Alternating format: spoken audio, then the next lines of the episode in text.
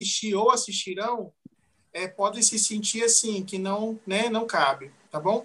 Nós já estamos indo para ao vivo, beleza? Tá bom.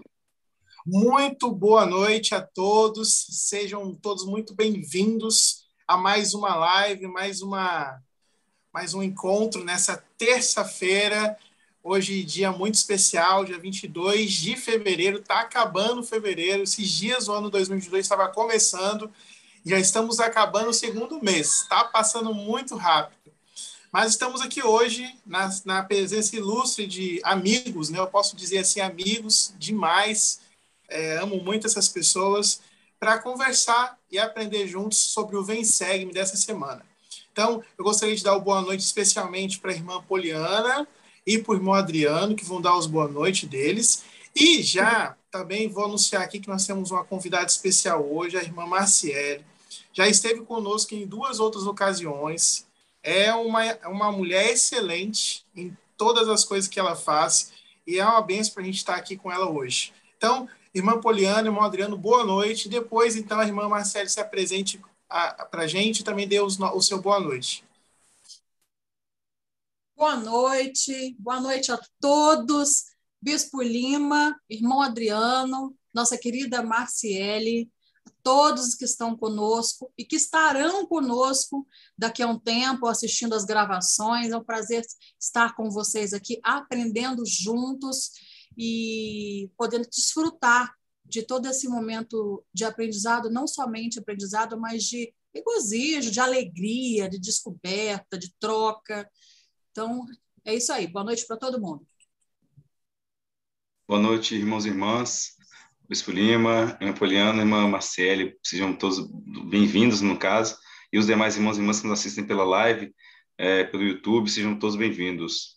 É, bom, vamos seguir em frente, né, nessa live, com certeza vai ser especial, é, são histórias clássicas do Velho Testamento, acredito que todos os irmãos e irmãs aqui já ouviram né, é, sobre essa, essa história, né, essas histórias que nós vamos falar hoje, e baseadas, lógico, em cima do Vem Segue-me, e com certeza será bem edificante e bem inspirador. Então, todos lá, todos já sejam bem-vindos e que nós tenhamos uma, uma live excelente pela frente hoje. Muito bem, boa noite. Como o bispo Tiago falou, o bispo Lima falou, né? Meu nome é Marciele, já estive aqui algumas vezes e é um prazer voltar, uma alegria aprender com vocês. Eu já comentei aqui que sempre que eu tenho a oportunidade de ver, eu não quero desligar de tão bom que é o Espírito. Eu espero que a gente tenha o auxílio do Espírito né, com a gente e que todo mundo que assistir, seja agora ou depois, possa sentir esse Espírito, né? Esse amor que vai celestial tem por nós. Então, é isso aí. Muito obrigado, irmã Marcelo. Obrigado, irmão Poliano, irmão Adriano também. É, quero dar boa noite, né? Nós temos aqui a presença ilustre, né? E toda semana da irmã Yara Cristina Silva. Muito obrigado, irmã. Ela já fala aqui, né? Que o amor está no ar. A história de Isaac e Rebeca, a oração de, Elie, de Eliezer, né, é maravilhosa. É, boa noite para a irmã Marli Vieira Alves, é, falando aqui que, né, que é uma linda história de amor, serviço e fé.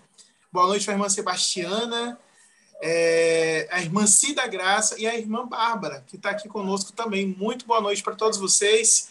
Hoje é, estamos assim prontos para falar um pouco mais sobre essa história linda é, de Isaac, de Rebeca, de, depois de Isaú e Jacó. Mas é, nós temos uma missão aqui hoje.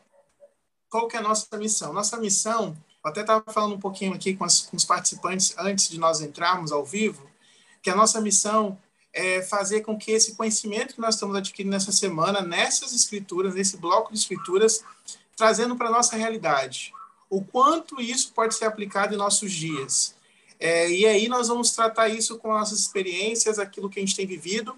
E é claro, você que está assistindo, você que vai assistir depois, pode comentar como que essas perguntas que vão ser feitas aqui, as respostas têm impactado na sua vida e como isso tem feito sentido para você, tá bom? Então, antes de a gente entrar por detalhes da história, Gênesis 24, a gente vai ler ele quase todo, assim, pode-se dizer, para a gente entender alguns pontos. Mas antes, eu gostaria de, dos participantes que estão aqui, é, dessa experiência, né, de Abraão, que perde sua esposa, né, o registro conta que Sara falece. É, Isaac, já um homem de 40 anos, está triste pelo falecimento de sua, sua mãe. E eu acredito que, no 40 anos, ele deve estar ali já pensando em se casar e tudo mais. E aí, então, Abraão tem a ideia ali de buscar entre a sua parentela uma esposa para o seu filho. Nós não vamos entrar no detalhe da história agora, da conversa, mas eu queria que vocês pudessem compartilhar aqui, é, cada um de vocês que, estão participando, qual parte dessa história, linda história, mais chamou a atenção de vocês? Não precisa entrar em detalhes, mas assim, qual parte que chama mais sua atenção? Vou começar com você, irmão Marcele, por gentileza. Olha, nessa história, com certeza, as mulheres, né? O papel das mulheres. E você está falando especificamente do encontro, né, da esposa para Isaac, certo? Ou tudo? Isso, isso mesmo. Vamos falar sobre Rebeca e Isaac nesse primeiro momento. Então, justamente Rebeca, né? As qualidades que ela tinha, a prontidão dela, o desejo dela de servir, a disposição dela. É, é isso que mais me chamou a atenção, com certeza.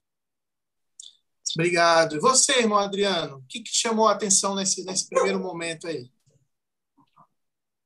Ah, fico com inveja das irmãs falar aqui, falar sobre das irmãs. É, lógico que a gente vai falar muito né, das, das mulheres e, a, o poder que elas têm, é, mas o que chama atenção só de, de ralinho, né, grosso modo, assim, é, foi o servo né, enviado. Ele fez, é, ele fez tudo o que ele podia, ele buscou a inspiração do Senhor para cumprir a missão dele né, recebeu um chamado, ele recebeu uma, uma, uma, recomendação e foi lá e conseguiu fazer, conseguiu cumprir sua missão. Achei interessante, lógico que a gente vai falar muito das mulheres, lógico, mas assim, o que foi interessante é essa questão dele ser tão... Uh, pegou algo para fazer e fez, né? Lembra Nef, né? É, ele tinha toda a desculpa do mundo para falar, olha, pai, Labão quer matar a gente, não dá para buscar as placas, vamos achar outro meio. Mas ele foi dirigente até encontrar o que ele queria, né? Até cumprir sua missão. Foi legal também. Será que eu posso comentar sobre o que o irmão falou? Eu achei muito especial isso que ele disse. Porque assim, ó, se a gente for ler, depois a gente vai ler, Abraão tinha meio que liberado o servo, né? Olha, se der certo, tudo bem, se não der, também. Então, olha que servo, né? Que servo, porque ele falou, não importa, eu quero, ele, ele amava Abraão. Então, a gente tem que ser assim o Senhor, porque o Senhor é com a gente, né? Se a gente é, faz o certo e dá certo, tudo bem. Se não der, também o Senhor não vai reter as bênçãos, né? Então a gente tem que seguir o exemplo desse servo, com certeza. Muito bem. Irmã Poliana, e para você? Olha, é, o que me chamou atenção, especialmente, foi assim um pouco do que o Adriano falou, mas no sentido de da confiança né, de, do servo de é, ao obedecer, né, ao atender ao que foi pedido, ele apresentar um plano ao Senhor.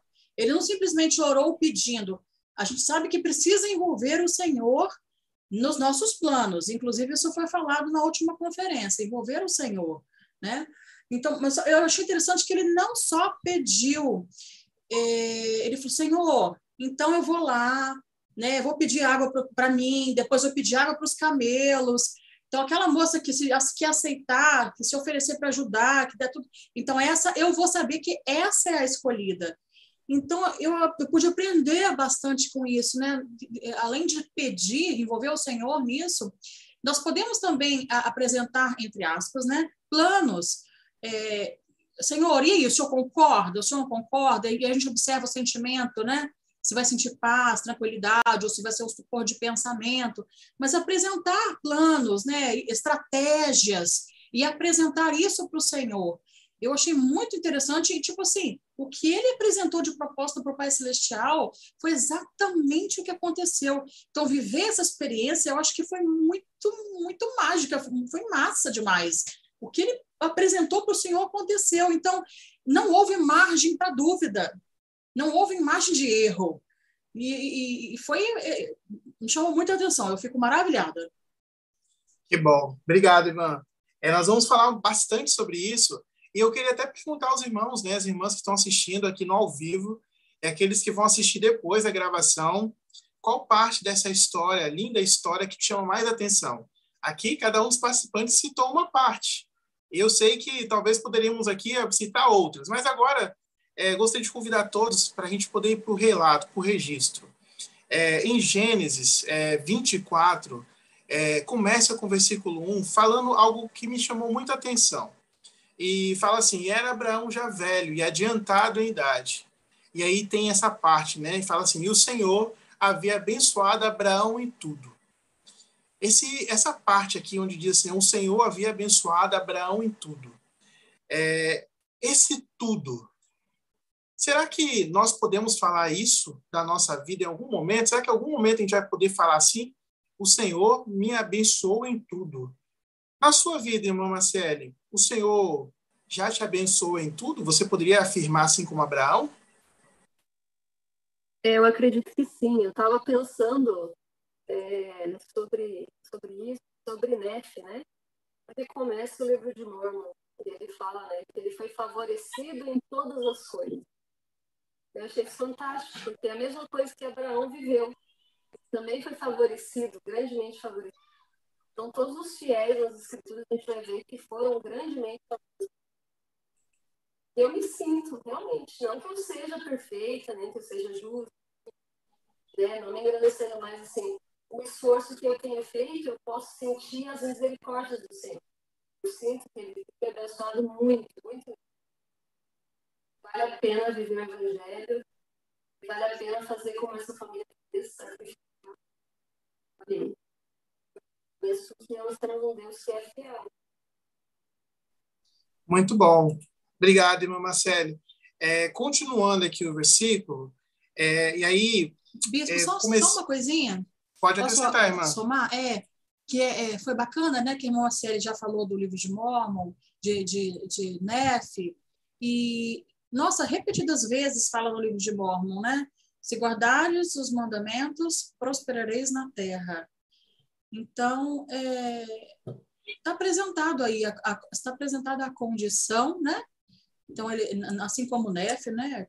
Abraão foi extremamente obediente e isso vem como consequência também, né? Da, da, da, da obediência. Excelente. É, Adriano, se prepara aí, que agora você falou do servo. É, vamos lá. Então, pensa assim: Abraão tinha lá um homem, um servo.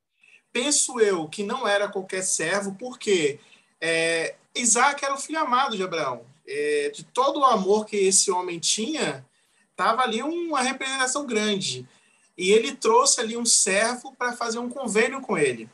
Existe aqui a escritura que disse né, que e disse Abraão, seu servo, mais velho da casa, que tinha governo sobre tudo que possuía: Põe agora a tua mão debaixo da minha coxa.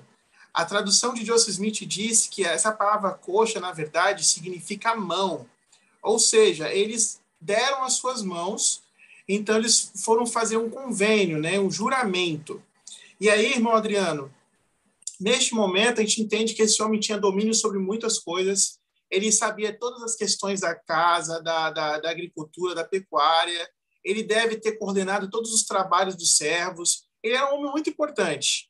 Aí o Senhor vai lá no versículo 3 e fala, ó, para que eu te faça jurar pelo Senhor, Deus dos céus e Deus da terra, que não tomarás para meu filho mulher das filhas dos cananeus, no meio dos quais eu habito, mas que irás à minha terra e a minha parentela, e dali tomarás mulher para meu filho Isaac. Primeira coisa que eu queria saber de você, irmão Adriano, é o seguinte: o que, que Abraão tinha contra as filhas dos cananeus? Por que, que não podia, de forma alguma, Isaac casar-se com uma cananeia? E depois, como assim? Fazer um, um convênio para encontrar uma esposa para um filho do meu senhor? Como que isso encara para você, irmão Adriano? O, o, os cananeus eram um povo que não eram, não podiam se misturar com o povo do convênio. Por um tempo, por um longo período, na verdade, de tempo, é, os cananeus eles foram, de, em certa, de certo modo, por meio de seu arbítrio, é, do mau uso de seu arbítrio, amaldiçoados pelo próprio Senhor, e não permitia-se que o evangelho em sua plenitude fosse ensinado a eles. Na verdade, não deveria ser ensinado nada para eles naquele momento. Esse é o, é o momento do Senhor, né? O tempo, a, crono, a cronologia do Senhor. É, mais tarde a gente vai ver lá no Novo Testamento Jesus Cristo ele negando, entre aspas, negando uma bênção a uma mulher cananeia. Aquele clássico, né? Que ela diz, olha, até... É, ele fala assim, olha, não é lícito pegar o pão dos filhos e dar para os cachorrinhos, né? Os cachorrinhos de casa. Ele não, ele não usou de tom pejorativo, ele usou cachorrinho aquela coisa mais meiga. E ela disse, olha, mas até os cachorrinhos comem das, comem das migalhas que caem das mesas de seus senhores. Então ele, poxa, grande fé você tem, então toma sua bênção. Então ela recebeu a bênção. Mas Cristo deixou claro que até aquele momento, até, ou seja, mais de dois mil anos depois que a gente está vendo essa história de Abraão, ainda assim as bênçãos plenas do, do, Evangelho de Cristo ainda não podiam chegar até os cananeus. É, então, por não serem povo do convênio, adoravam falsos deuses e buscavam práticas profanas. Com certeza, se Isaac se relacionasse a uma dessas mulheres cananeias, como de algumas outras nações, elas fariam com que ele caísse em transgressão. Como até aconteceu, em, em certo momento com o próprio Salomão. Ele adorou, ele por ter casado com mulheres fora do convênio, elas fizeram com que ele erigisse altares para essas é, é, para esses deuses dessas mulheres de outros povos, e elas fizeram com que o próprio Salomão entrasse nesses templos e adorasse junto com elas esses deuses estranhos. Então, Abraão não queria que seu filho seguisse por caminhos tortuosos, e sim o evangelho de Jesus Cristo. Então deu uma missão sagradíssima, né? Esse é, servo, né, do o, o, líder máximo ali na casa dele, como se fosse José lá na casa de Potifar. Tudo ele colocou nas mãos desse servo para poder, ou seja, escolheu o melhor que tinha ali para poder ajudá-lo naquela obra sagrada que era trazer uma esposa, uma mulher honrada e digna para o seu filho. Ou seja, qualquer pai e mãe não quer que seus filhos ou filhas se casem com qualquer um, qualquer pessoa, e sim pessoas que são de nobre estirpe, pessoas que se esforçam em guardar os convênios e os mandamentos do Senhor. Qualquer pai e qualquer mãe que realmente guarde os mandamentos de Deus, ele quer e ela quer que seus filhos e filhas recebam e, e, e ganhem todas as bênçãos necessárias por meio de alguém especial, um esposo ou uma esposa especial. Muito bem. Irmã Poliana, a pergunta é polêmica agora. Vamos trazer para os nossos dias. Se fosse 2022, o que que Abraão está querendo dizer para aquele servo eu não lembro, eu estou desconfiado de saber um pouco a sua história de como você encontrou seu esposo. Mas eu gostaria que você falasse um pouquinho sobre isso também, que eu acho que vai ao encontro. E aí, talvez nós vamos falar sobre uma questão aí que hoje mexe com muita gente na igreja, né? Casar ou não casar com alguém da igreja, mas na igreja não tem ninguém, na ala aqui, nossa, é fraco demais. Os rapazes aqui não querem nada, as moças aqui, nossa, parece que não querem. E aí, fala, fala para a gente um pouquinho essa relação aí de 2022 para antes, antes, antes de Cristo. Tá. É, estão me ouvindo bem? Sim. Tá. Olha, primeiro eu, eu começo falando a respeito do próprio presidente Nelson nessa última conferência. Eu tentei buscar aqui rapidamente, não consegui encontrar, mas eu vou buscar e depois vou postar no, no comentário dado do vídeo um discurso do presidente Nelson pedindo, mas, mas mais que pedindo, foi tipo uma súplica do presidente Nelson para que os adultos solteiros é, é, tivessem relacionamentos com pessoas da mesma fé, né, da mesma religião. Isso agora, foi outubro de 2021. E, e tem a ver com essa preocupação que a gente vê também de Abraão com a esposa, uma esposa para Isaac. E é completamente entendível, né? até hoje isso. Por quê? Eu posso falar por mim, né? como você comentou, né? É, é, existe um preço muito alto a ser pago, né? existe um desafio muito alto a ser enfrentado quando você escolhe se casar com uma pessoa de uma fé diferente. Ou uma pessoa que é, é, não tem religião nenhuma e você se diz praticante de uma fé, de uma religião, né? É, são muitos os possíveis conflitos, é, desde o momento que se casa até quando se vem os filhos. Ah, vai batizar na sua igreja, vai batizar na minha. Ah, mas a sua batiza quando bebê está errado. Ah, mas a sua batiza quando tem oito está errado. Só pode batizar quando quiser. Enfim, são, é uma série de, de, de, de situações que podem gerar conflitos dentro do, do relacionamento, a ponto de o próprio casamento é, é, se perder. Né? E, e eu posso dizer, como quem viveu isso por alguns bons anos, que eu não sou a regra, eu sou a exceção. E, e, e eu sempre procuro falar isso, né? Para quando as pessoas descobrem a minha história, o que eu vivi, da onde eu vim, que eu passei, onde eu estou agora. Eu não sou uma regra, eu sou uma exceção. Então, qual é a regra? Né? Qual é o prudente? O que é aconselhável pelo Senhor? Você buscar uma pessoa para ter um relacionamento eterno, uma pessoa que tem as mesmas crenças e tem os mesmos desejos e metas que você, né? Para poder somar. Pensa, começar um casamento onde já não tem, não tem soma, tem divisão. Né? É, é difícil. Poxa, mas é como você falou, não tem ninguém aqui na aula, não tem ninguém aqui nessa estaca. Pô, essa pessoa é tão maravilhosa e não é membro da igreja, vou deixar de me relacionar com ela. Olha, aí é, é individual, é você e o Senhor. A gente sabe que precisa ter uma orientação e o profeta dá essa orientação, né? Agora, quem vai decidir a história da sua vida é você. Todo mundo tem um arbítrio. É jejum, é oração, é bom senso. E pensar que o casamento é um relacionamento muito sério e muito importante, que não pode ser desfeito a qualquer é, é, discórdia, né? a qualquer contratempo. É preciso pensar, pesar na balança antes de tomar essa decisão tão importante. Eu encontrei, Poliana, eu acho que é essa citação que você estava querendo citar, de repente. Olha só. Ah.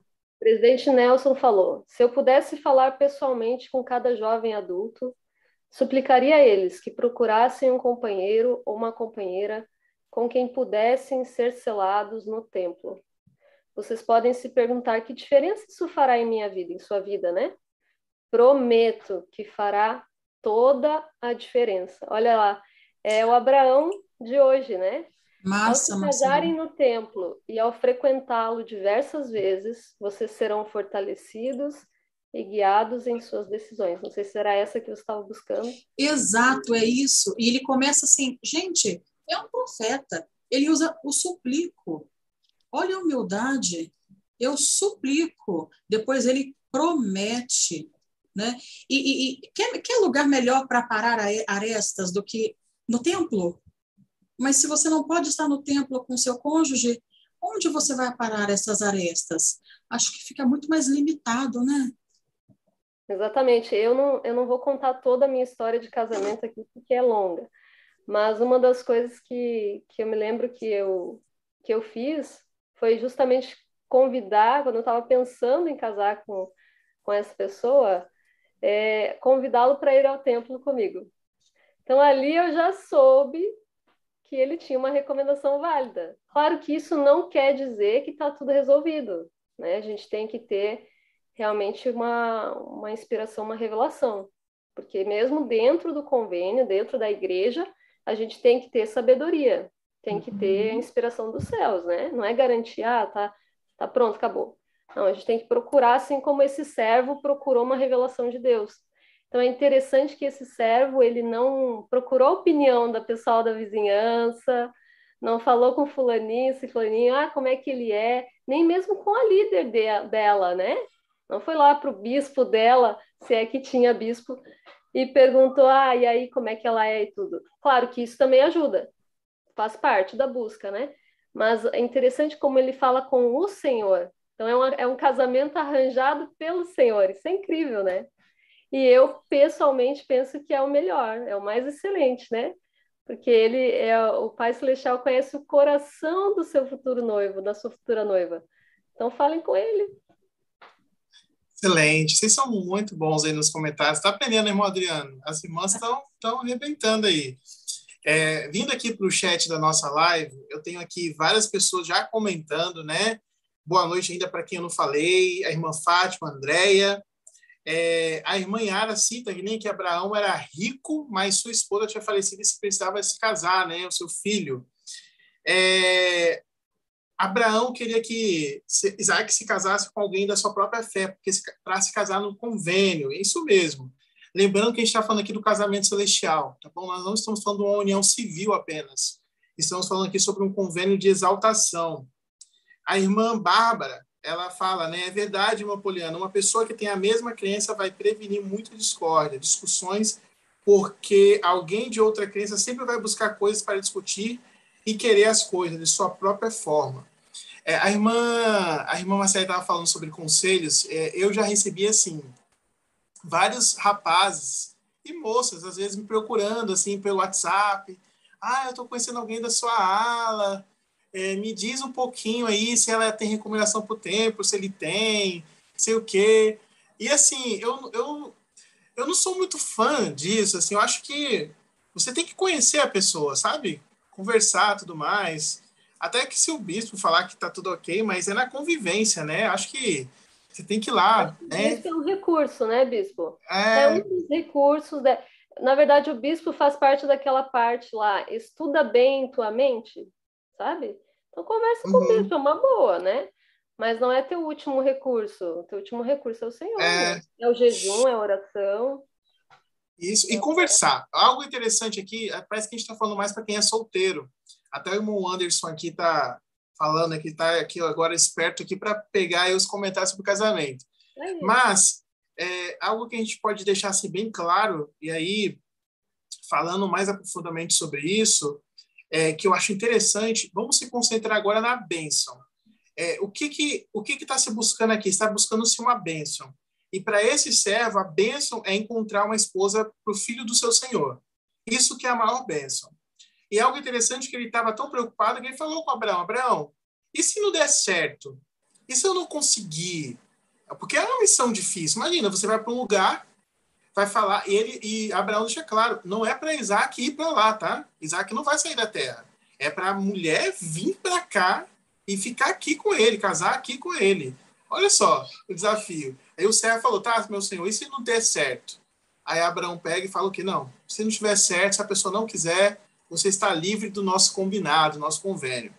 E aí, é, irmão Adriano, eu queria te chamar a sua atenção é, para um versículo, versículo 11. É, isso aqui é muito interessante. Eu e vocês estamos buscando bênçãos. Nós estamos buscando o Senhor para ter algum tipo de milagre em nossa vida. Talvez nós não estamos buscando esposa para nossos filhos, ou não estamos buscando esposas para nós, né, ou, ou, outras bênçãos desse tipo, mas estamos buscando algum tipo de, de bênção. E no versículo 11, o servo de Abraão, ele mostra como que começa a busca de uma bênção. Ele diz assim, o versículo 11, e fez ajoelhar os camelos fora da cidade, junto a um poço de água, à tarde, na hora que as moças saíam a tirar água. E disse, e disse, ó oh, Senhor, Deus de meu senhor Abraão, dai-me hoje bom encontro e faz-me benevolência ao meu senhor Abraão. O que, que esse homem está fazendo? Está fazendo uma oração. Ele começou com uma oração. E às vezes eu lembro de na missão, toda lição você começa com uma oração, né? Vai começar o dia, vamos fazer uma oração. Na nossa vida tem que ser assim. Em Alma 37 fala, né? Conselho é conselho em tudo que você fizer, em todas as coisas. Irmão Adriano, Fala para a gente sobre o poder da oração para conseguir bênção. Se você tem algum exemplo na sua vida, algo que você pode compartilhar, que foi o método né, que, o, que o servo do rei, do, do Abraão, seguiu. É, a própria Bíblia Sagrada, como Doutrina e Convênios do de Mormon, deixam claro o poder e a importância da oração. E mais do que isso ainda, porque eu sei, pelo menos em parte, pelo, que, pelo qual esses, essas grandes obras sagradas foram feitas, né, foram, e, e foram criadas, é para nosso benefício, é para a gente saber que realmente isso acontece. É, eu sei realmente que a oração ela, ela faz parte nossa, ela faz parte da minha vida, né? Com certeza faz parte da vida dos santos nos últimos dias também e de muitos cristãos no mundo inteiro. É, eu lembro aqui de muitas coisas. Eu lembro uma vez que eu saí sem fazer oração de casa. Eu não fiz, né? Como eu sempre faço, com minha esposa, ajoelhado e tal. E quando eu estava lá perto da Câmara dos, da Câmara, Câmara Municipal, eu, eu, esque, eu realmente tinha esquecido, tinha orado e comecei a orar ali, Senhor, me proteja nesse dia e me ajude a ter um bom dia, me livre do perigo, me livre do mal, de acidente. Eu acabei de falar, veio um carro e bateu em mim. Só que ele bateu só na bicicleta, né? Eu pulei, eu nem caí no chão, eu pulei, coloquei uma mão no chão, parecia a Matrix.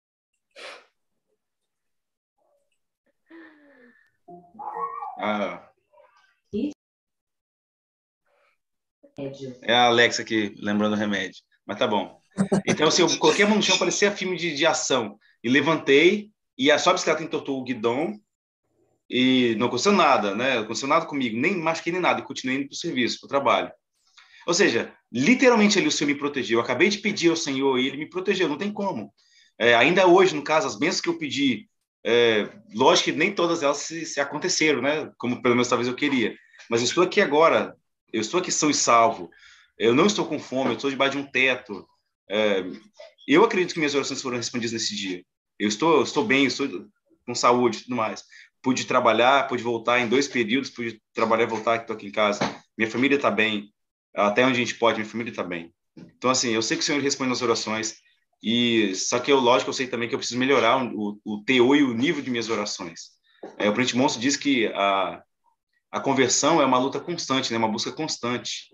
E eu sei que a conversão à oração também é uma luta e uma busca constante. Então, eu posso ser perfeito em minhas orações, a gente pode sim ser perfeito. E é por isso que o Senhor pede para a gente orar sempre e não desfalecer.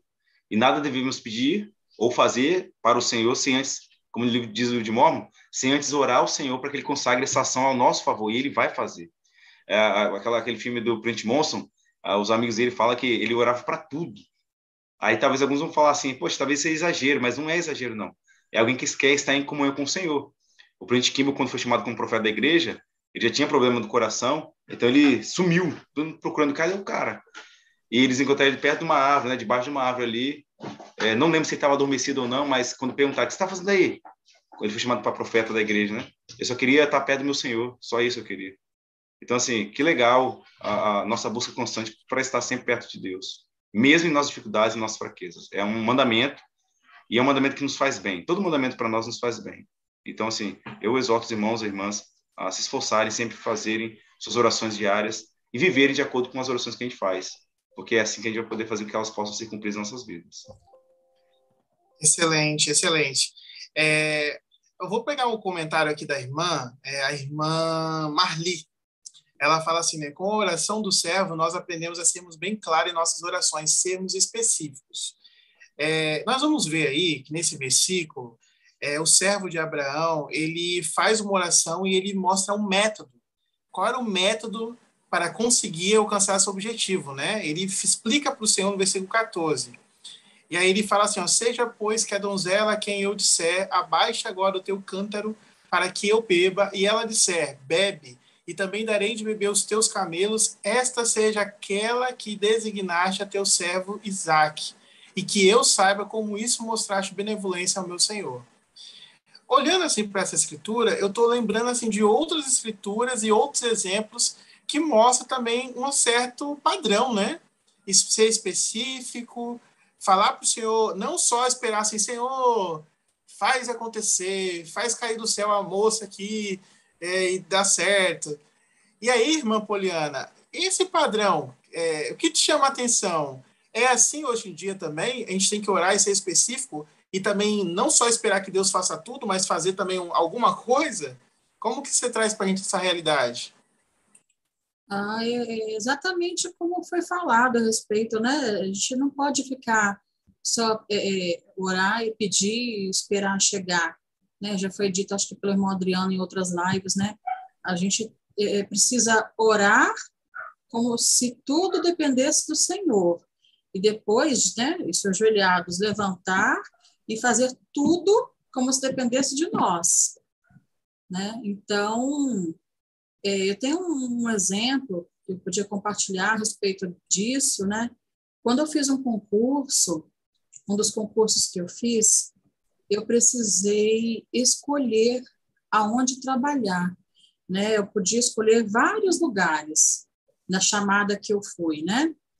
Então, eu podia escolher Domingos Martins, Cachoeiro, não podia escolher Vitória nem Vila Velha, que eu morava em Vila Velha, mas não tinha nenhuma vaga para mim na Grande Vitória. Então, é, eu apresentei, entre aspas, né, não foi exatamente um plano, mas a, a, os critérios para o Senhor. Senhor, eu gostaria de um lugar onde tivesse a igreja, em primeiro lugar, né? Tem que ter a capela, e uma escola, e coisas desse tipo. E só que foi chegando a hora de eu fazer a escolha da, da região e eu ainda não tinha sentido a resposta, né? Mas eu busquei, eu orei ao Senhor e nada. E aí chegou, a, a pessoa avisou, oh, daqui a cinco minutos começa a escolha das, das localidades. Eu falei, gente, eu já apresentei para o Pai Celestial né, as coisas que eu, que eu gostaria e que eu penso que são importantes. Fui para o banheiro do lugar, do auditório, fechei a porta, ajoelhei e orei. Senhor, eu preciso fazer essa escolha agora. Onde eu vou escolher? Qual é o lugar? Dentro desses né, critérios que eu apresentei para o Senhor, foi impressionante. Eu saí do banheiro, fui até a sala e olhar, revisar novamente cada agência, cada localidade. Eu estava cega, e por, por que pareça, eu olhei São Silvano. Pela primeira vez, depois de ter olhado tantas vezes, eu vi escrito São Silvano. Aí eu virei e falei alto comigo mesmo, mas São Silvano não é um bairro de Colatina? alguém lá no fim da sala falou: sim, é. Caramba, é o meu lugar, é aqui. E a pessoa que falou que São Silvano era um bairro de Colatina morava em São Silvano. Ela ia escolher essa vaga, acabou que foi para São Domingos do Norte. Teve que pegar a Guia Branca por muitos meses da vida dela, porque ela achou que ia pegar essa vaga. E o Senhor mostrou essa vaga para mim. E eu não estava vendo a vaga. Mas o Senhor me mostrou e, e, e, ele pediu um tempo, ele não me deu na hora que eu pedi, né? Então a gente tem que orar e, e agir, né? No tempo certo ele vai mostrar. Então o véu saiu da minha, da, minha vista, achei São Silvano, falei, gente, mas na hora que eu li, é aqui o meu lugar. E foi, aconteceu o que aconteceu na história da minha vida, da minha família, esses 12 anos maravilhosos, inesquecíveis, de muito aprendizado, de muita compaixão do Pai Celestial, maravilhoso de, de vida que a gente passou em, em Colatina. Obrigado, irmão. Obrigado por compartilhar. Irmã Marciele deve estar aí animada para falar sobre esse tópico, mas eu quero só potencializar uma questão, irmã Marciele. Esse servo fez a oração, ele explicou a metodologia, né? Ó Senhor, vai ser assim assado. E aí, então, aparece lá uma pessoa né, uma moça, a escritura diz que ela era linda, né? Formosa, cita que era virgem e assim, é, uma beleza física extraordinária. Entende-se que o foco dessa busca não era só a questão física, mas também tinha outras questões que tinha que ser da família né, de Abraão e ela tinha que passar no teste. E o teste era aquele que o servo falou lá para o Senhor. E aí, olhando aqui para a escritura, a própria Rebeca, ela, ela passa no teste. E, e aí, aqui no versículo 21, diz assim: O homem estava admirado de vê-la, calando-se para saber se o Senhor havia feito prosperar sua jornada ou não. Eu quero chamar a atenção sua, irmã Marcele, para essa parte aqui. Ele ficou admirado, parecia assim: nossa, é, parece a pessoa, ela fez tudo. Tudo certinho, igualzinho tinha falado com o Senhor. Só que aí ele pegou e falou assim: peraí, agora eu vou saber se o Senhor realmente fez prosperar minha jornada ou não. Irmã Marcela, às vezes a gente recebe as bênçãos do Senhor. E às vezes a gente fica até meio assim, né? Será que, nossa, tá tão bom esse negócio? É isso mesmo? E às vezes a gente quer validar essas bênçãos.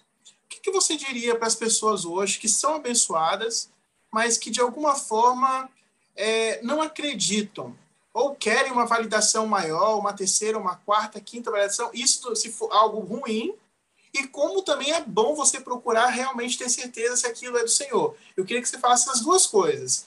Levando para o lado assim, da descrença, né, tipo assim, que é preciso validar mesmo, ou pelo lado bom, tipo assim, eu preciso saber se isso realmente veio de Deus. Tá bom. Bem, você falando, eu me lembrei da, da minha experiência de conversão à igreja. Eu conheci a igreja e eu, eu fui apresentada pelas sisters ao livro de Mormon. E eu uh, senti um desejo inexplicável de perguntar ao Senhor se o livro era verdadeiro. Então, me coloquei no meu quarto sozinha e perguntei, Senhor, esse livro é verdadeiro? E eu me emocionei sozinha no meu quarto, eu senti algo tão bom, tão forte. E a primeira coisa que eu fiz depois que, que eu soube, é, que eu tive esse, esse sentimento, que era exatamente o que as sisters tinham é, dito para mim que eu sentiria, é, foi fugir das sisters. Vai entender, né? Vai entender. Porque eu não entendia o que, que aquilo significava, não entendia. Até que o Senhor mandou alguns anjos, né, que me, me ajudaram a conhecer outras sisters que já tinha mudado, para você ver que eu tinha fugido bem, né? E aí eu comecei a ter as palestras, comecei a sentir o espírito tão bom, eu senti algo tão bom nas palestras. E um determinado dia as sisters perguntaram: "Você você vai se batizar? Você quer se batizar?" E daí eu contei para elas que eu tinha, na verdade foi assim. É, na verdade eu falei para elas é, que eu tinha perguntado de novo. Eu não sei se eu falei, mas eu lembro que eu tinha perguntado de novo, sabe? Depois daquele primeiro dia, eu tinha perguntado algumas vezes de novo e o senhor estava quietinho. Tipo, como você disse, querendo validar, né? É isso mesmo, é isso mesmo. E a Sister, sem saber disso, chegou e começou a me contar a história de Oliver Cowdery, que ele tinha perguntado ao Senhor, e daí, sabe, ela não tinha ideia que eu tinha perguntado ao Senhor lá muito tempo atrás. E daí tem aquela escritura que diz, né? É, lembra do sentimento que você teve, depois a gente pode ver a escritura mesmo. Então, vai ter vezes que o Senhor vai falar: Olha, eu já te dei a resposta. E isso vai acontecer muito, inclusive com relação a casamento. Por quê? Porque a gente vai ter a resposta clara, a gente vai sentir que é, e aí vem a oposição, né? Vem a oposição querendo destruir tudo, e daí querendo fazer com que você duvide. Mas o Senhor, eu acredito que o Senhor é tão bondoso que, que Ele está disposto, sim, muitas vezes, a nos dar um. A, a, se a gente estiver em sintonia com o Espírito, a gente vai ter novos sinais ou novas impressões do Espírito que vão confirmar. É que nem o livro de Mormon. Aquela minha primeira impressão não foi a única que eu tive o resto da vida. Eu tenho todo dia, quando eu leio, vou ter sempre. O Senhor vai renovar. Se eu quiser perguntar de novo, Ele vai bondosamente. Mas, claro, vai ter ocasiões em que a gente vai precisar lembrar: olha, já foi bem clara a resposta, e, né, segue em frente, que agora eu quero que você tenha fé. Eu acho que é mais ou menos isso. Bem. Obrigado, irmão, por compartilhar. É, aí, seguindo a, a história assim da passagem, é, o próprio servo de Abraão ele presenteia né é, aquelas aquela moça com ouro é, duas pulseiras e peso de 10 ciclos de ouro né? E as pessoas podem assim mas poxa, como assim? É, lembrando até teve um comentário aqui da irmã Marli é, não era fácil tá? É, pegar e dar de beber água para um homem e 10 camelos é, aquela tarefa era uma tarefa que não era dada para qualquer pessoa. As mulheres, né? A irmã Marcele, quer, quer comentar algo? Sim, eu, eu ia comentar que eu estava estudando essa aula eu ouvi algo muito interessante num podcast, é, um irmão comentando que aquele servo ele não estava pedindo um sinal, ele estava buscando características. Claro, essa é uma interpretação daquele irmão, né? Mas eu achei muito interessante porque realmente se a gente observar a oração dele, ele estava falando, Senhor, né, que seja uma mulher assim, como a irmã Marli falou no comentário, que esteja disposta a servir. E esse irmão até comenta assim, ó, que ele era um servo de Abraão, ele via Abraão servindo, né? Ele via o tipo de pessoa que Abraão era e que ele gostaria de ter como como nora alguém parecido com ele, alguém que servisse ao Senhor, que amasse as pessoas, que fosse hospitaleiro, né? Lembra como ele recebeu aqueles servos, aqueles três servos? Então, a mesma coisa nós, quando a gente está buscando alguma coisa, talvez a gente possa pensar, eu quero, como eu quero essa coisa? Né? Como que essa coisa deve ser para mim, Senhor? E também a gente observar assim, eu estou querendo coisas justas, da forma justa, eu quero por motivos justos, né? Como esse servo queria. Acho que é uma, uma dessas coisas, né? Meu esposo, por exemplo, sempre conta que ele tinha uma lista de 10 coisas que a esposa tinha que ter e que eu cumpri todas.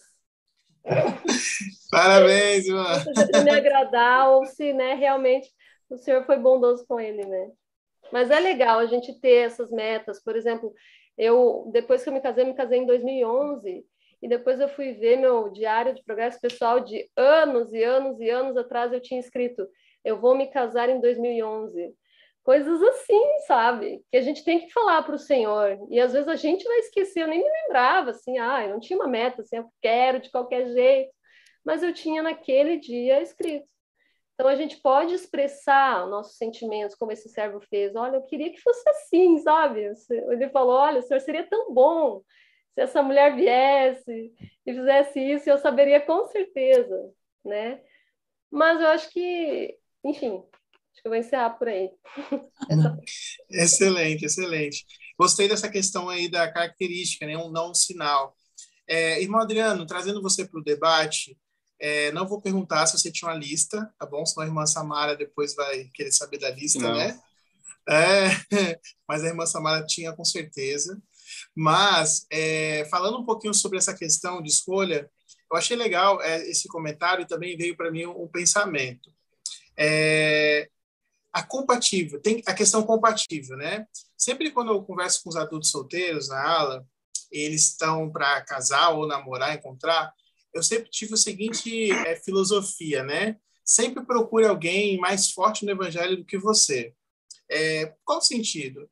Existem muitos casais na igreja, e aí que os irmãos podem ficar abertos nos comentários. Acho que toda ala tem alguns ou muitos é, familiares que, assim, o casal é assim, a mulher é muito boa e o homem, às vezes, é meio fraquinho. Ou o homem é forte e a mulher é meio fraquinha e fica um tentando puxar o outro. E é, às vezes, muito difícil ter os dois casal, o casal mesmo, muito engajado, né? Os dois, assim, focados em servir, em fazer as coisas do Senhor e tudo mais. E é ótimo quando isso acontece. Então, fica entendido aí que o servo de Abraão queria achar alguém compatível para Isaac. Aí, irmão Adriano, o que eu queria saber de você é o seguinte, é, nessa busca, né? É, muitas pessoas aqui é, já fizeram suas escolhas. Muitas pessoas que estão assistindo aqui já estão casados. E às vezes pode se olhar. Uma vez eu lembro de um casal e nessa entrevista é, o homem falou assim: ah, se eu pudesse voltar atrás, eu não tinha escolhido. Né? E falou olhando para a esposa aquilo.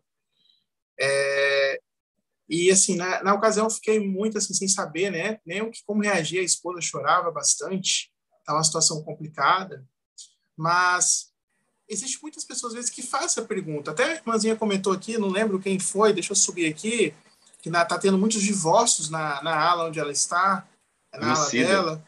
Mancida, né? Então, isso. hoje, tá, isso está muito assim, a oposição do casamento celestial está muito grande. E a questão toda é essa, eu queria saber de você. Tá, fiz minha escolha. Aí, se eu não me engano, é o presidente Hinckley falou, né? Ame sua escolha depois que você faz sua escolha. Quais conselhos você tem aí para, independente se você já escolheu, que você possa né, cultivar o melhor casamento possível. É, esse casamento entendendo que é um casamento eterno, entendendo que um dia, no final da história, um ou outro vão falar assim, não, vamos passar para a nova etapa e vamos ficar juntos para sempre. Ou, ixi, você já me deu, encheu muita paciência essa vida. Não quero você na outra vida, não. O que, que você traz para a gente, irmão Adriano, sobre esse assunto? Ok, Bispão. Rapaz, profunda pergunta. Eu tenho 12 anos de casamento. Eu brinco, né? Tem um filme de tem um filme chamado 12 anos de escravidão, né? Só eu brinco, tá? Eu brinco com a galera de seminário, às vezes brinco com em amigos, é, até com a minha própria esposa. Mas assim, não é, não deveria ser escravidão, nem tem que ser escravidão, tá? Ou é escravidão para quê? Para mim ou para ela, né? A gente brinca mesmo sobre isso. Só para responder a pergunta ali, irmã, irmã é, Marciele, é, é o Governo 6, versículo 22 e 23, né? A paz que o Senhor deu a Oliver Calder. E só que eu, eu jogo essa própria escritura aí para a questão quando a gente encontra nosso, nosso, nosso companheiro eterno. Porque você fala assim, olha, não dei paz para a tua mente quanto ao assunto, que maior testemunho pode ter do que o de Deus? É, naquele momento, eu sempre imagino assim, eu vejo uma família como está hoje, igual você já deve ter entrevistado, como você falou, né, Bispo? As irmãs devem ter conhecido, os irmãos aqui participando da live, com certeza já conhecem família, se já não fazem parte dessa triste estatística, né, de divórcio e tudo mais, não está mais com alguém hoje, poderia estar. Mas eu gosto sempre de pensar assim: como é que foi que a gente se encontrou? Como foi que a gente se conheceu? Para mim é quase parecido com essa parte do, do, do Oliver Cowdery. Como é que foi que o Senhor permitiu que você se encontrasse lá atrás? Eu gosto de trazer isso aqui porque é, isso reaviva o que eu preciso saber e fazer para continuar é, é, trabalhando pelo meu casamento, para minha essa instituição tão sagrada. Uma coisa que eu sei que Satanás ele quer derrubar todos os casamentos, qualquer pessoa que seja, tanto dentro da igreja quanto fora. Principalmente os de dentro da igreja, porque ele sabe que estão selados por toda a eternidade.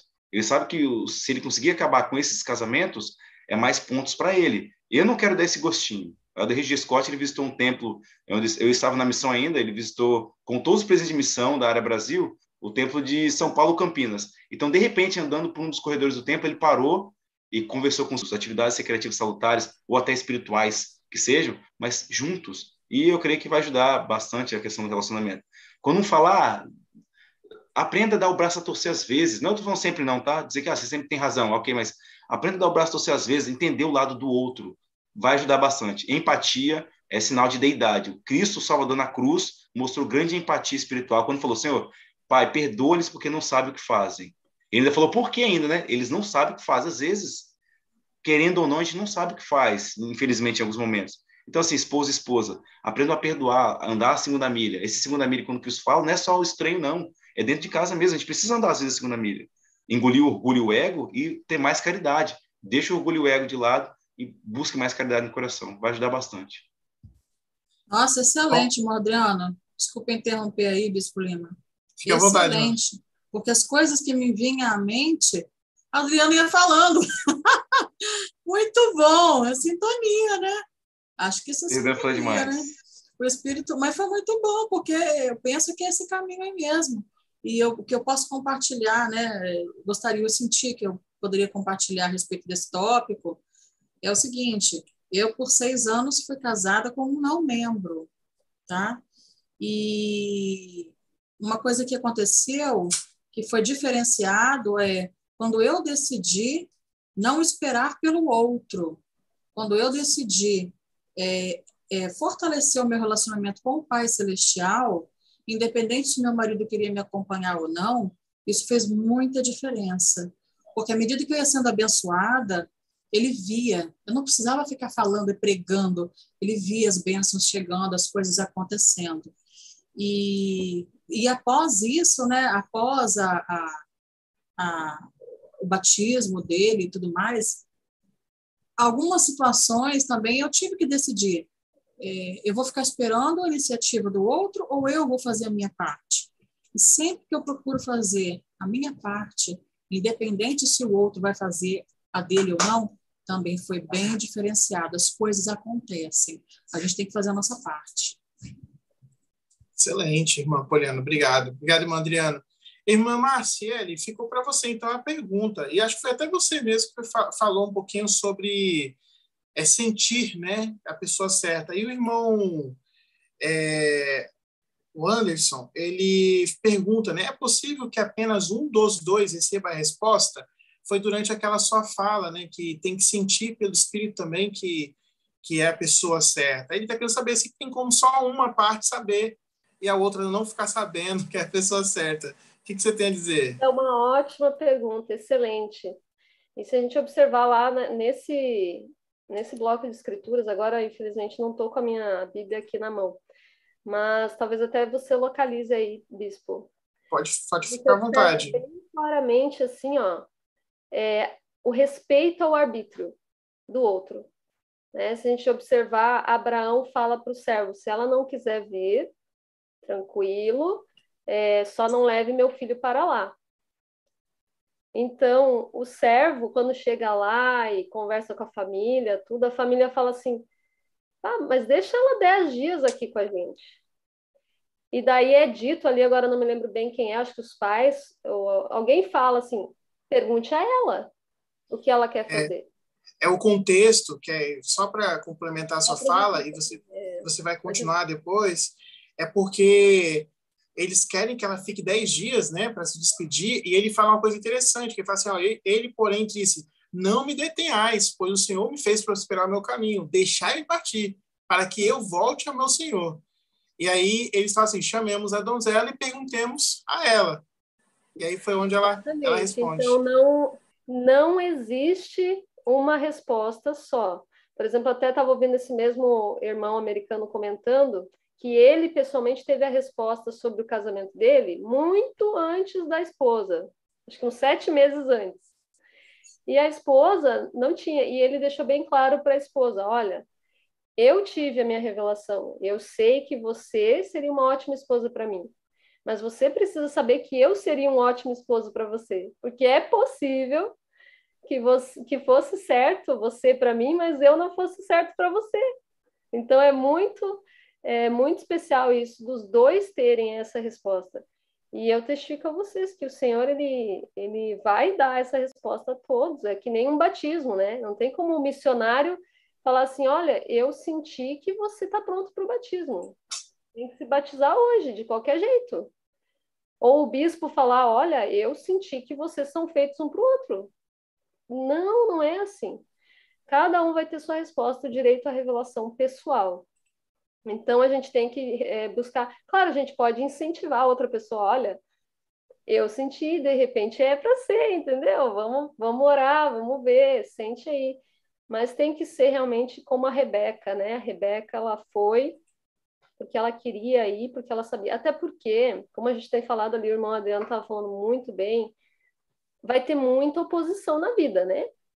Então, esse testemunho é muito importante, como o irmão Adriano falou. Nos dias difíceis, você vai lembrar, poxa, mas eu sabia, eu sei que é verdade, eu sei que é esse esse casamento que o Senhor tinha para mim, então vou lutar por ele, entende? Como Rebeca, né? Ela, por exemplo, deixou os pais, deixou tudo para trás porque ela soube ela tinha certeza que ela devia fazer isso. Então a resposta simples é: não existe resposta para um lado só. Ambos precisam receber. Excelente. Anderson, diz aí se respondeu, né? Não sei se era o que você queria ouvir, mas a resposta foi dada.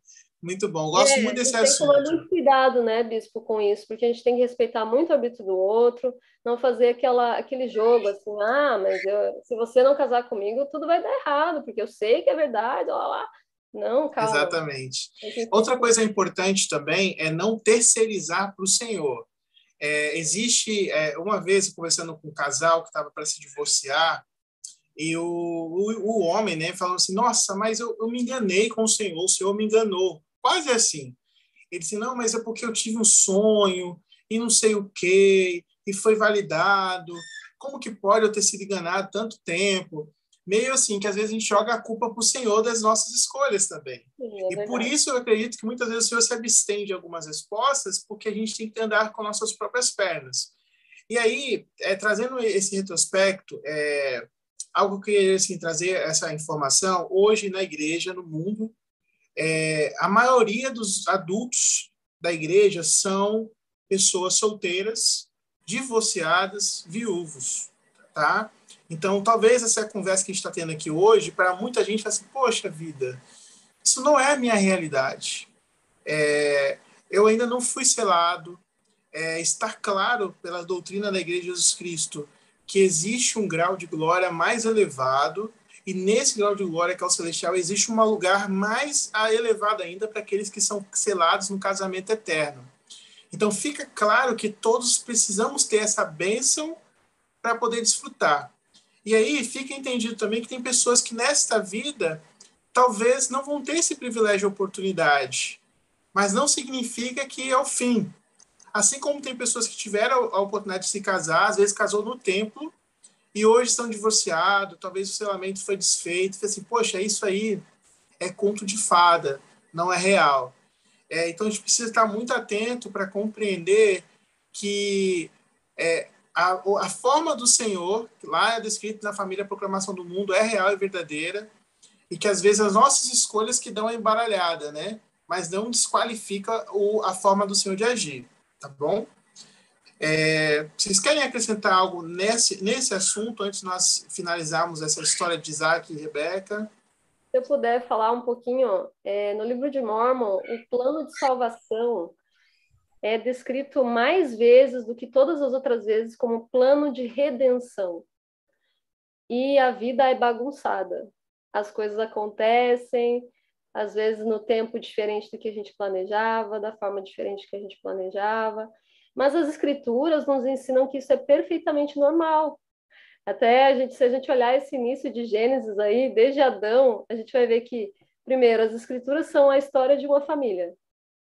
Isso eu acho perfeito. quer descrever o livro de Mormon, a história de uma família. Uma família como as nossas, com problemas, sabe? Então a gente vai ter idas e vindas, mas o que a gente tem que ver no meio de tudo é Jesus Cristo. A gente precisa ver redenção. A gente precisa saber que Deus é justo, que Ele é misericordioso, que existe perdão. Se fomos nós que erramos no casamento, mas estamos arrependidos, o Senhor vai nos dar todas as bênçãos. Ele quer dar as bênçãos para todos. Por isso que ele deu Jesus Cristo. Então a gente pode se arrepender, a gente pode recomeçar com um novo casamento, a gente pode talvez voltar naquele casamento.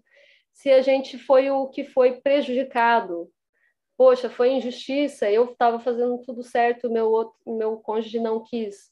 Você vai ter todas as bênçãos que o Senhor tem para ti. Ele também vai prover meios, seja nessa vida, na eternidade. Mas o que a gente precisa ter, como o irmão, o bispo falou, é a fé no plano do Senhor. É, a gente realmente precisa ter nesses dias ter a certeza que o casamento celestial, o convênio, é a maneira do Senhor. Sabe? A gente precisa ter essa verdade.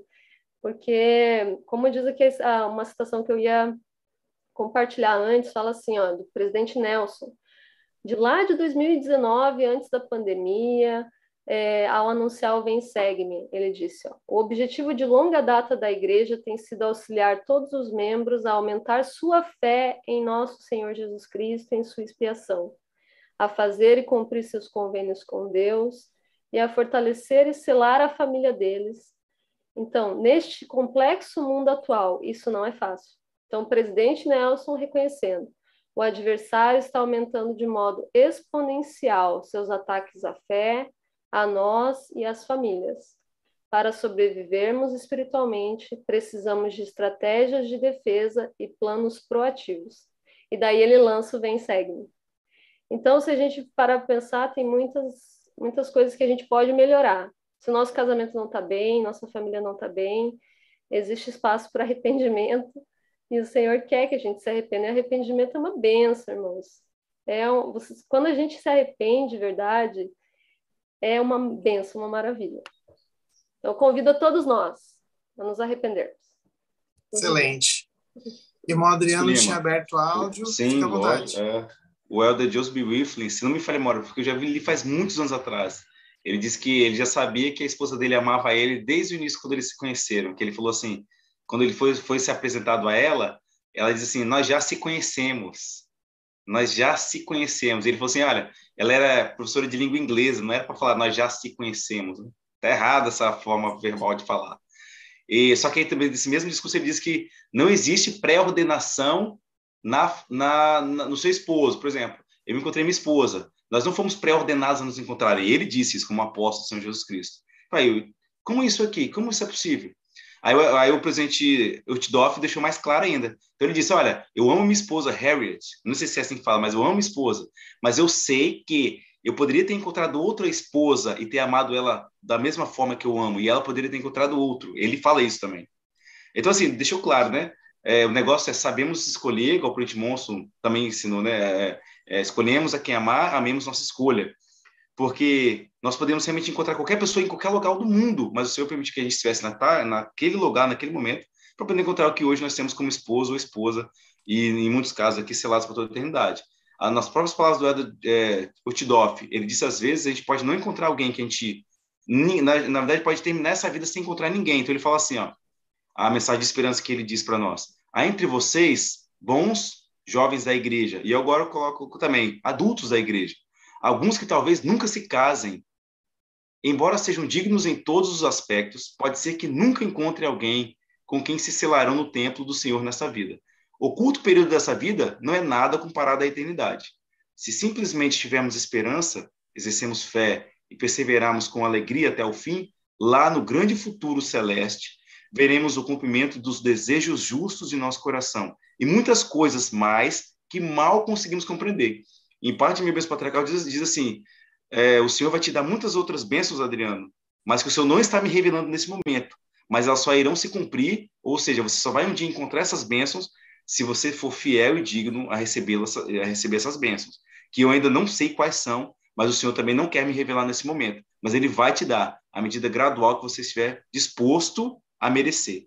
Então, para os irmãos que passam por, infelizmente, um divórcio na, na, na, na, família, ou até de forma pessoal, ou que são solteiros e nunca se casaram, e talvez, né, talvez, falando que não vá, mas talvez nunca se case nessa vida, essas palavras também são confortadoras, porque, parafraseio o que o Prente Kimbo também já ensinou, se formos fiéis nessa vida, mesmo se não recebemos aquelas bênçãos que muitos de nós queremos receber, dia virá e que receberemos as bênçãos prometidas pelo Senhor, pelo Senhor, para todos os justos de coração, que se esforçam ser humildes e mansos e guardar todos os seus mandamentos. É como é como a Israel, né, quando fala na escritura. Esses filhos vieram de onde? De onde, onde eles estavam? O Senhor vai mostrar, olha, eu trouxe esses filhos dos quatro cantos da terra.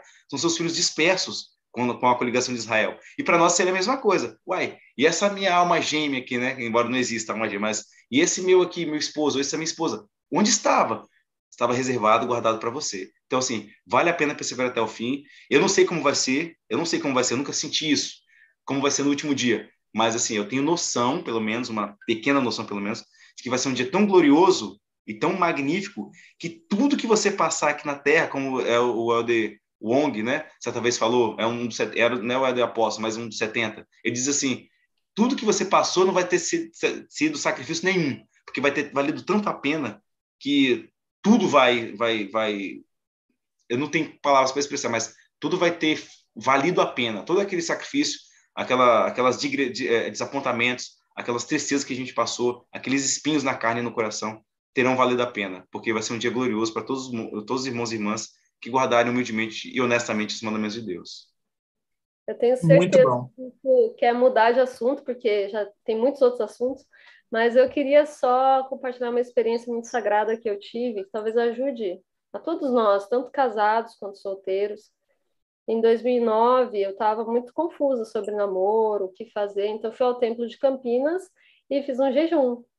Falei, Senhor, agora, né, me revela aí o que, que eu faço, com quem que eu namoro, como é que faz, enfim. E aí, até a última, última hora do meu jejum, nada, nenhuma resposta, nada. E aí, eu estava na, na, sentada próxima da pia batismal, assim, ó, e veio uma resposta que eu não esperava. E a resposta foi: Conheça Jesus Cristo. E aquilo me tocou tão fundo assim. Eu falei, gente, é isso, é isso que eu tenho que fazer na minha vida. O resto vai se resolver. Tudo vai se resolver, como a irmã Poliana bem disse, né? Quando ela resolveu conhecer Jesus Cristo, quando ela resolveu, olha, eu vou fazer a minha parte, tudo vai dar certo. Então, se o seu casamento está difícil, conheça Jesus Cristo. Você não sabe com quem namorar, casar, conheça Jesus Cristo. E isso vai se resolver, porque luz se apega à luz. Se você quer um casamento celestial, seja a luz. A luz virá e tudo vai dar certo. Excelente, muito bom. Esse assunto eu acho que renderia a noite toda, a gente falaria muito sobre isso. No entanto, nós temos que falar sobre o fim dessa história e o pouquinho que sobrou falar de Jacó e Esaú. É, mas a história termina da seguinte forma, né? A Rebeca, de uma forma muito fervorosa, ela disse para o servo que iria, né? Ela abandonou assim, é, não abandonou, né? Ela deixou a sua família é, para trás porque ela entendia que Deus chamava ela para algo maior. Isso é importante. Ela era uma mulher de Deus e ela sabia é, que aquilo era de Deus. Isso é muito importante porque ela não tinha foto de Isaac, não conhecia, não tinha Instagram, Facebook, é, tinha nada. E algo interessante é que quando eles se encontram, né, ela cobre o rosto com véu, mostrando respeito a ele. E é legal também que a escritura diz que Isaac estava tava orando, né? Ele estava lá orando, aí de repente vem lá o, os camelos, ele vê lá que era, era a bênção dele chegando, e eles são selados, né? A história continua. e aí vamos... Deixa eu só lembrar, deixa eu só pode, rapidinho pode falar. aqui. A gente já falou de, de, de Rebeca e não tem palavras mais para dizer, né? Embora existam muitos. A live demoraria semanas para acabar. Só para ter ideia da trabalheira que ela teve, diz, eu disse que eram 10 camelos. Eu estava pensando aqui por alto, desde tardezinha, e depois fui olhar depois da aula do seminário. Um camelo sedento, ele pode beber até 250 litros de água. Eram 10 camelos. Ou seja, normalmente ele bebe 130 litros de água. Mas ele pode beber de forma muito sedenta 250 litros. Imagina, a Rebeca trouxe água para os 10. Então imagina o tanto de a caixa da ela podia encher. Lógico, foi no posto, tá? mas imagina o esforço que ela teve. Ela não organizou uma galera, ó, eu vou ser a administradora. Eu não sei. A gente não sabe, né? Não sabe, é, é curioso mesmo. Mas como você disse, é muita água, né? Muita água. É, não, tem, não tem detalhes, mas entende-se que ela passou no teste e foi. Então, não se surpreende a ter ganhado os presentes. Né? Às vezes as pessoas veem, olha só aquela parte do ouro lá e falam assim, nossa, é porque o negócio foi, ó, foi sofrido, né? E entende-se que ela tinha essa importância. Mas vamos pular, senão vocês vão ficar nesse assunto aí. Irmã Poliana, você é da vez. Então vamos lá, olha só. Rebeca casou com Isaac, formaram a linda família. No entanto, por 40 anos, nada de engravidar. Parece que ela é estéreo. E olha só, Abraão já tinha, tinha um desafio né, lá no passado com a esposa que só na velhice deu filho, mas nessa hora agora aqui ficaram lá 40 anos. E aí a gente vê um retrospecto assim, o servo na história anterior faz uma oração, já aparece lá no poço a bênção. E aí nós temos outra história que eles estão querendo ter filhos e demora 40 anos. A gente fica vendo assim, opa, o senhor responde rápido, o senhor demora. O senhor responde rápido, o senhor demora. Aí fica esse, essa relação né, diferente. E aí, então, depois de 40 anos, eles são abençoados. E não vem só um filho, não vem. Vem dois, é gêmeos, isso mesmo, gêmeos. E aí, enquanto os bebês estão na barriga de Rebeca, ela recebe uma revelação. E essa revelação e aí eu gosto muito de lembrar que as mulheres são muito sábias. Assim. É, eu falo assim que eu, eu falo a verdade mesmo para os homens que assistem aqui ou que vão assistir. Nós somos muito abençoados de ter as mulheres na nossa vida, porque é, não que nós somos é, nós somos inferior mesmo. Isso aí vão abrir o jogo, né? Mas é, a inspiração da mulher, a forma como ela entende as coisas, e ela teve a revelação lá. O Senhor falou com ela, ó, o, o menor vai vai presidir o maior. E aí, então, entende que eles brigavam muito na barriga. Isaú saiu primeiro, depois saiu Jacó. Mas desde pequeno, ela sabia que quem iria presidir seria Jacó. E é bem provável que ela tenha falado já para Isaac sobre isso. Só que a escritura até traz né, que é, Isaac tinha um gosto maior por Isaú, porque ele tinha mais. É, não que ele não gostava de Jacó, entenda isso. Quem tem mais de um filho sabe o pai e a mãe não têm preferência. É claro que tem um que parece mais, outro parece menos, mas ama todos igualmente.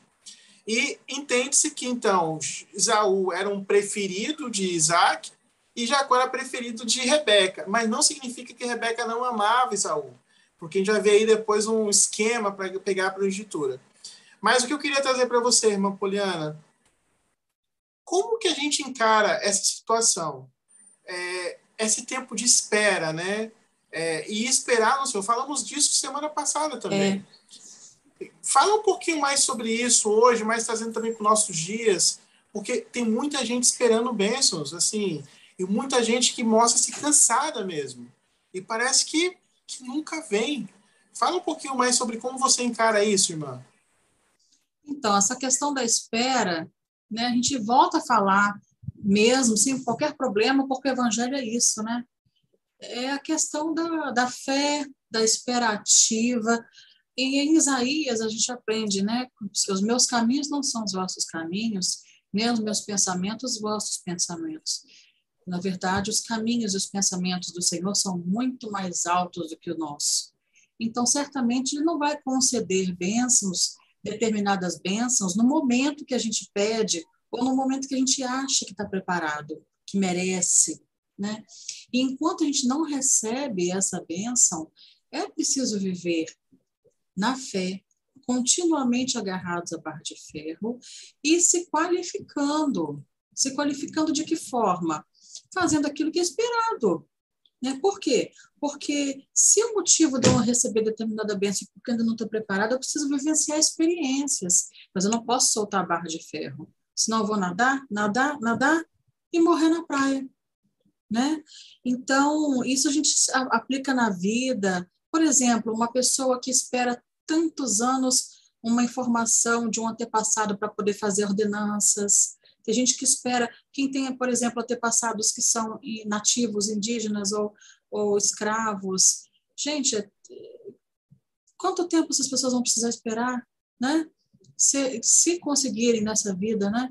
Enfim, é preciso ter uma espera ativa. Não uma espera passiva, ou a pessoa que está esperando para receber, encontrar o seu eleito ou a sua eleita.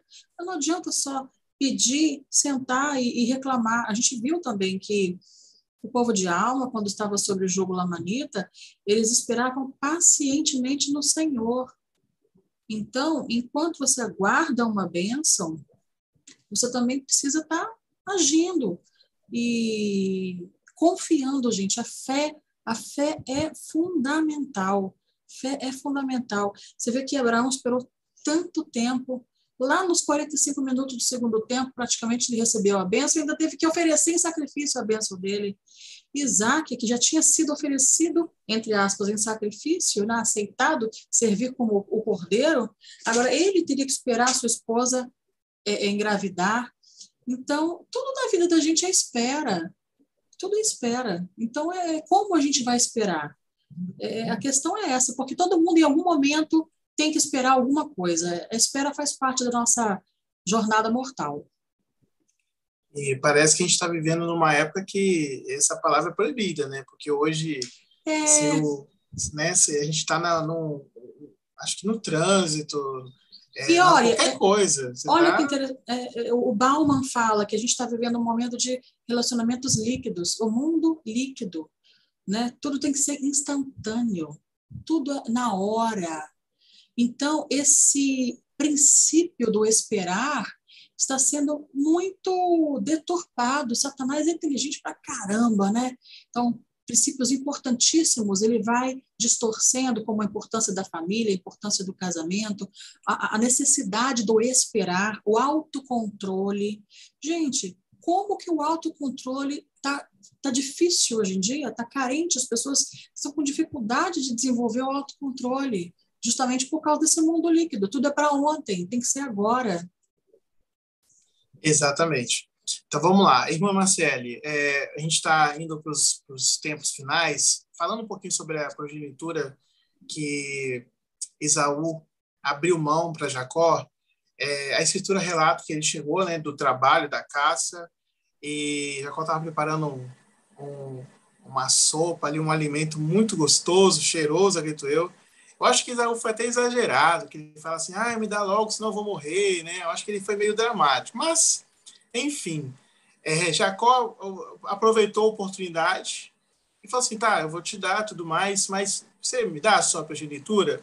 E para aqueles que estão nos ouvindo, talvez não entendam o termo, o filho primogênito, ele, ele era escolhido para presidir o lar depois que o pai falecesse, ele tinha uma, uma porção maior da herança. E eu entendo que o interesse de Jacó não era só em cima da questão financeira, mas o que ele queria muito mesmo é a questão do sacerdócio. Que acredito eu que Rebeca já tinha contado para ele essa história, né, sobre como ele iria presidir. E aí eu queria falar para você o seguinte, Marcelo, tem muitas pessoas hoje em dia que estão vendendo, vendendo às vezes por coisas bem baratas, por refeições, as bênçãos do Senhor. É, eu queria que você pudesse falar um pouquinho para a gente sobre isso. Como que a gente, nesses últimos dias, estamos vendendo as nossas progenituras, né? as nossas bênçãos que o Senhor tem dado para nós? Sim, eu acho que para a nossa vida, para a gente refletir, né? O que, que a gente tem trocado é, quando a gente tem a oportunidade de ir ao templo, por exemplo? O que, que a gente põe na frente disso? A gente tem a oportunidade de estar com a nossa família, como o irmão Adriano bem disse, né? Ter atividades recreativas, sair com a esposa, com o esposo. Será que a gente está trocando por um filme, um, um seriado de TV que a gente quer ver muito? Alguma coisa assim, né? Que a gente nem nota. Porque quando é eles, é, é tudo mais, parece explícito, né? Ah, nossa, eu nunca trocaria por um guisado. E aí, será que a gente não troca mesmo no dia a dia? Eu, pessoalmente, me pergunto muito isso e, e, e me arrependo muito de muitas vezes que eu poderia ter escolhido melhor. Então, como o Elder Oaks diz, né, existem escolhas boas, existem... Muito me ajuda aí, irmão Adriano. Existem escolhas... É bom, muito bom e excelente. Isso aí, isso aí. Boas, muito boas e excelentes. E hoje mesmo eu li um discurso do Vem Segue-me, que é citado lá, eu acho que é Existem muitas coisas boas, é, muitas importantes, mas poucas são essenciais. É, o que, que é essencial? A gente precisa refletir hoje à noite. O que, que é essencial na minha vida? Será que eu estou cuidando da minha saúde como eu deveria? Será que eu estou cuidando dos meus relacionamentos familiares? Enfim, tudo que o Senhor pede. O que, que é essencial, né? E, e Esaú fez isso que a gente faz quase todo dia, né? Ele não percebeu que era essencial isso. Mas Esaú é um exemplo de que a gente vai ver semana que vem, de alguém que, que percebe, que se arrepende, que se torna melhor no final. Então, a gente há esperança para nós também. Exatamente. É, irmão Adriano, é, vamos aproveitar aqui então, é, vamos fechar esse tópico. É, e aí, irmão Poliano também, se, se, tiver desejo de falar sobre o assunto, mas eu já vi já é, homens e mulheres é, abrir mão de uma família eterna por uma noite ou alguns dias de prazeres carnais, é, já vi é, jovem abrindo mão de bênçãos por uma vida jovial com amigos, bebidas e substâncias nocivas. É, já vi pessoas abrir mão de questões eternas por dinheiro. É, e isso parece é, acontecer com muita frequência no nosso mundo e no nosso meio também. E não está tão distante, né? Esse assunto não está tão atual. A gente poderia até julgar Isaú, falar, nossa, que besta, né? Burro ele, né? Mas às vezes tem acontecido com nós mesmo. Irmão Adriano, o que, que você pode falar para a gente sobre esse assunto? Se você pudesse dar um conselho para a gente ficar mais esperto e não cair nessas armadilhas, né? O que, que você poderia compartilhar conosco? É, às vezes o que a gente mais quer pode não ser o que é preciso para nós. Ah, eu quero muito aquilo. É igual um, a gente quando criança, né, passa para o supermercado, algum local, pai, eu quero aquilo, mãe, eu quero aquilo. A mãe sabe que não vai ser nutritivo, a mãe sabe que não vai ser bom. Filho, você quer mesmo aquilo? Quero muito. Mas, filho, não vou comprar. Aí a gente chora, esperneia, faz tudo, até pirraça e às vezes leva né, umas boas chineladas. Porque a mãe sabe que não é bom para nós. E por isso que ela não vai comprar mesmo. Você pode espernear chorar. Ela vai chorar ela vai bater. E o pai vai ser a mesma coisa. Então, não vai dar, não vai dar. O pai vai ser a mesma coisa, mas ele tem que tomar cuidado. Esaú, ele vendeu a primogenitura dele e ela foi vendida, entre aspas, um guisado de lentilha, por um prato, por uma coisa, mas nós também fazemos isso. Oliver Cowdery foi um grande profeta da igreja, foi, um, foi o primeiro, segundo elder da igreja, né? foi um grande homem na igreja. E ainda assim ele disse, olha, quando eu estava com Deus Smith, eu, ele recebi revelações, ele quando saiu das águas, depois que recebeu a autorização de, Deus, de João Batista, ele profetizou muitas coisas junto com Deus Smith, muitas escrituras que a gente nem tem hoje, ou um dia terá, ele profetizou ficou muito claro sobre a vida dele. Só que ele mesmo disse: Eu nunca mais fui o mesmo depois que eu saí da igreja. Eu nunca mais fui o mesmo.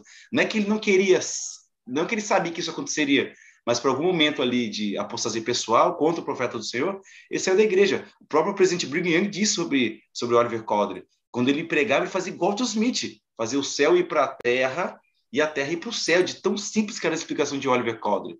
Mas, no, infelizmente, depois, e até o seu momento de morte, ele não foi mais o mesmo porque perdeu-se um tempo. É, irmãos, irmãs, é, nos esforcemos, né? O Elder Joseph falou um domingo, falou um discurso lindo sobre aquele o domingo virá, né? Eu estava ponderando aqui, pensando aqui, eu perdi, eu, eu, não é que eu perdi minha filha, mas minha filha nasceu numa sexta-feira, de forma assim, é, é, com aflição, com temor, foi um dia assim, muito ruim, e faleceu numa, no domingo para segunda. Então, olha que interessante, né? Ela, no mesmo dia que Cristo agonizou, talvez não da mesma data em si, mas no mesmo dia, uma sexta-feira, a, a minha filha veio para o mundo assim, bem turbulento. E, mas o Ed Joseph Bufflin diz que, por mais que seja dolorosa sua sexta-feira, o domingo virá. Então, vale a pena assim, calma, vai dar tudo certo.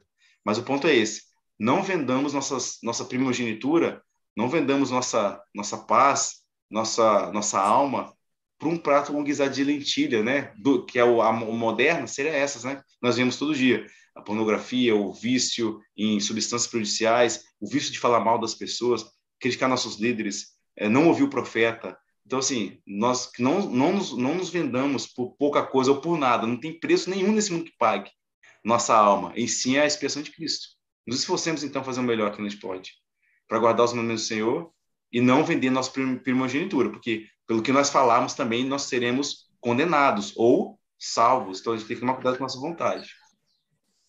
Muito bom. Eu queria falar rapidinho, então, é, Bispo Lima, é, tem uma música, na verdade, tem um compositor que eu gosto muito, e que compôs uma música com uma letra que tem tudo a ver com o que a gente está falando aqui, infelizmente, né?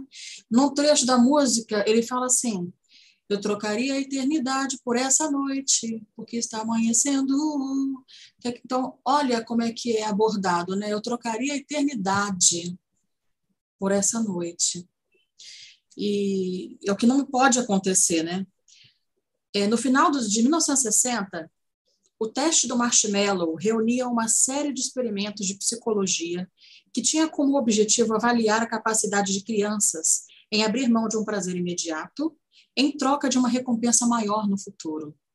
Então, dava-se um marshmallow para a criança, ela não podia mexer, ela ficava sentadinha olhando. Se ela esperasse lá dois ou cinco minutos, se ela não comesse, não mexesse, ela ganharia o dobro. Ela ganharia dois marshmallows. Né? E sabe, esse teste de marshmallow é a nossa vida, né? É, é, são os nossos desejos da carne nos tentando a comer o marshmallow que está ali e é, perdendo a recompensa que é muito maior, que é eterna, que a gente é, recebe nas escrituras, nas promessas, né? Então, é, é, é, nesse mundo líquido, nessa coisa instantânea, da, dessa, da impulsividade, a gente precisa pensar se está vivendo ali um teste de marshmallow. E eu gostaria de dizer que, para quem tem dificuldade com essas coisas da impulsividade, né, de, é, não consegue abrir mão do prazer imediato, com vistas a algo maior e melhor, jejum ajuda muito, porque o jejum é um exercício de domínio do seu corpo. Não é só não ter fome, né? O jejum é exercício do, de domínio do seu espírito dominando o seu corpo, a sua mente dominando o seu corpo, apetites e paixões. Então, é, possamos ponderar a respeito disso, lembrar das promessas que o Senhor tem para nós e segurar as pontas ali com aquele marshmallowzinho, lembrando que depois a gente ganha o dobro. Excelente. Passou muito rápido o tempo. É assim, eu quero agradecer, é, primeiramente, as pessoas que nos assistem aqui hoje. É, infelizmente, não consegui ler todos os comentários, mas é uma gratidão enorme aí todos os irmãos e irmãs que participaram e aqueles que ainda vão participar, que vão assistir. É, se você ainda não sinalizou no gostei ou não se inscreveu no canal, eu convido a fazer. A gente quer muito chegar até mais pessoas para a gente bater esse papo e falar sobre Jesus Cristo para mais pessoas possíveis, principalmente pessoas que não são da igreja. Então, é, eu estou muito feliz. Quero agradecer à irmã Marcele por ter aceitado o convite, por estar aqui conosco. E para a gente poder concluir, eu gostaria de ouvir de cada um de vocês o seguinte: o que esse estudo ajudou você a ser melhor? E aí, então, vocês podem dar o boa noite, né, o tchau, e a gente vai finalizar depois que nós terminarmos. Então, vamos começar com a irmã Poliana, depois com o Adriano e, por último, a irmã Marciele. Então, eu encerro falando que, para mim, foi muito significativo como o servo é, de Abraão apresentou-se e envolveu o Senhor em sua tarefa. Ele orou, ele confiou, ele agiu, apresentou uma proposta. Claro que tudo é de acordo com a vontade do Senhor, mas ele apresentou ali uma proposta e foi. Eu acho que isso aí vai, vai, vai, vai servir de muito é, aprendizado para mim. Obrigada. E boa noite também para todos, né? Boa noite, irmã, irmã Poliana e os, demais. É, eu lembro também que a parte que o servo fez, é que são as palavras finais, ele ficou em silêncio. Uh, Neff, quando foi receber a revelação, ele ficou em silêncio. O presidente Deus F. Smith receber a revelação da redenção dos mortos, ele se retirou aos seus aposentos e meditou. Então, quando ele ficou meditando, poxa, tá tudo que eu pedi na oração está acontecendo aqui. Então, que nós meditemos mais também, é, ponderemos mais sobre o que a gente está pedindo, se a gente merece mesmo essas bênçãos ou realmente precisa daquelas bênçãos, e quando recebê-las, meditemos em nosso coração, voltemos no nosso coração aos nossos pedidos, para ver que realmente o Senhor está dando mesmo aquelas coisas para nós. Então, fica uma dica que, lembrando né, que a gente falou de, de Rebeca, que e os, as escrituras dizem que o valor de uma mulher virtuosa vale é mais que o rubi. O rubi mais caro que foi encontrado no mundo, ele vale estimativamente 90 milhões de reais. A mulher virtuosa vale mais que rubis. Está no plural aí. E o rubi mais caro, valioso, vale no mais de 90 milhões de reais. 30 milhões de dólares, alguma coisa assim, mais 30 milhões de reais. 90 milhões de reais. Então, assim, olha o valor que as irmãs elas têm, não que os homens não têm, né? O Bispo Lima falou muito bem.